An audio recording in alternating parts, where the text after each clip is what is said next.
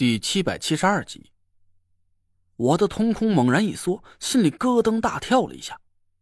这句话谁说的？另外一个人说的。那个声音挺年轻的，听起来像是个年龄和你差不多的男人。他的口齿比老道清晰，我听得很清楚，就记住了。我和纳若兰对了一下眼神，暗暗皱起了眉头。老张提供的这个情况太重要了。那个人说都叫老张，应该可以糊弄得过去。看来，原来镇守在地下沼泽的天尊真的就叫老张。可能是他不肯听从那个人的指示，这才被他使了诡计掉了包。甚至都有可能，那位叫老张的天尊已经暗地里遭了毒手。再结合德福传来的消息。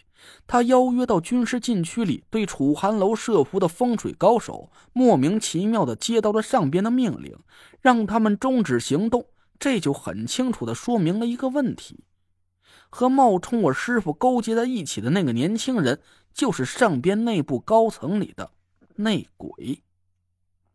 从这个内鬼的年龄上分析。他可能不一定有多厉害的风水术，甚至都有可能是个风水行之外的人，但他的身份非常特殊，年纪轻轻就做到了凌驾于九天尊之上的高层位置。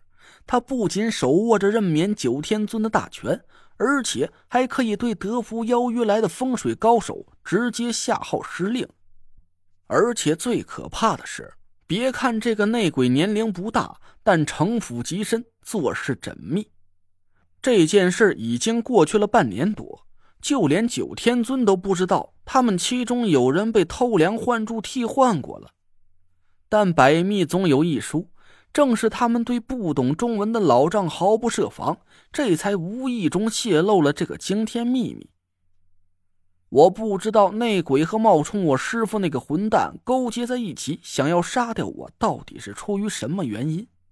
但从这一次我们打败老丈的结果上来看，他们好像是失策了。可能是他们没想到吕宋顶级的降头师竟然会败在我们一群乌合之众的手上，也可能是他们压根就没计算到田慧文没有中降头术这个变数。但不管怎么说，最后的结果还算不错，虽然伤残遍地。但我们总算又是磕磕绊绊的闯过了一关，九兄之地就只剩下最后一段路程了。不，从现在的情况来看，我可能要把九兄之地这个变态游戏再加上一个地狱难度的关卡了，那就是军事禁区。既然冒充我师傅的那个混蛋已经对我起了杀心，那不达目的他就一定不会善罢甘休。无论是他还是那个内鬼，都绝不会轻易的让我回到中州。要是我们侥幸活过了第九道关卡，我想也一定会有人千方百计的把我们引到军事禁区里去的。我突然想到一件事，心脏猛地大跳了一下。难道上面要求我们加入他们的指令，是内鬼的一个阴谋？他的目的就是把我引进军事禁区，然后一声令下，一大群道行高深的风水高手一拥而上。嘿，那个场景，光是想想就足够把我给吓死的了。我对那若兰挤了挤眼，她明白了我的意思，不动声色的朝我点点头。我们一定要想办法联系到德福。现在敌在暗，我们在明。要是失去了情报来源，那就只能束手挨揍了。我长出了一口气，指着身前的黑黢黢的山，那边就是地下沼泽的出口了吧？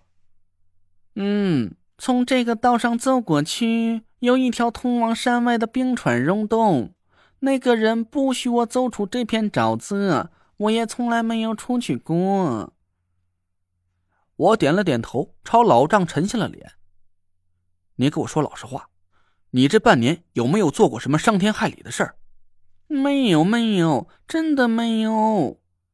老丈一边连连摆手，一边大喊道：“他的情绪一激动，胸口刚止住的血又开始冒了出来。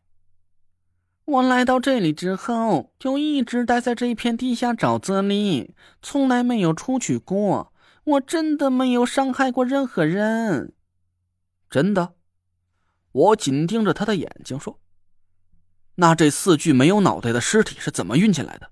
这半年以来又是用什么养炼的？你别以为几句话就能把我糊弄过去。今天你要是不解释清楚了，你也就不用活着回去了。”这不是尸体，是我的家人。嗯，好好，是尸体，是那个人帮我运进来的。我也不知道他用了什么渠道。等我赶到这片沼泽里镇守的时候，那四个法官已经放在这个小岛上了。你问我是用什么样脸的？老张抓耳挠腮的，急得吭哧了半天也没说明白。他干脆挣扎着站起身来，摇摇晃晃的几步走到火堆前，伸出一根手指，指着火堆念叨了几句我听不懂的咒语。呼的一下，本来是白里透绿的火苗，突然变得一片惨白。同时，离我们不到五米远的地面上，猛地腾起了一股浓郁的黑雾，一股腐臭的气味，顶得我差点又吐了出来。你，你搞什么鬼啊！我警惕的朝着老丈吼道。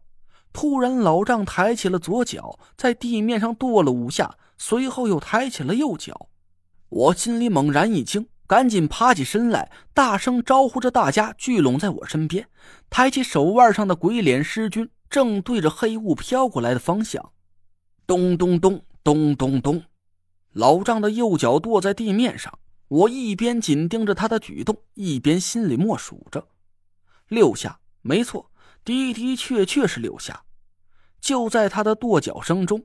那四具尸体慢慢的从咸菜缸碎片里朝他走了过去，站在那一片浓郁的黑雾里停下了脚步。就是这样，老丈捂着胸口，有气无力的说道：“那个人教了我这个办法，他说这样可以聚集沼泽里的阴气和湿气，养炼着我的家人，就可以让他们永远不会腐烂。”等我办完了他交代给我的事情，他就把破解千机江的方法告诉我。可是现在，唉，你懂得千机江的用法，也一定知道解江的办法。你快告诉我，怎么才能救活我的妻子和孩子？我没搭理老张，仔细观察了一下那四具尸体，他们好像并没有想攻击我们的意思。我松了口气。闭上眼睛，探查了一下四周的气息，微微愣了一下。和刚才那种四处阴阳气息都混乱不堪的情况不同，就在老丈跺完脚的那一瞬间，四下的阴气竟然很有规律的从沼泽地的各个方向飞速涌向这个小岛。我身边顿时就一片阴寒。我仔细感受了一下阴气涌来的规律，心里是暗暗一惊。每两道浓郁的阴气为一组，第一组阴气刚一涌上小岛，第二组就紧跟着接踵而来，一共三组，六道阴气先后而至，形成了一个坤卦的图样。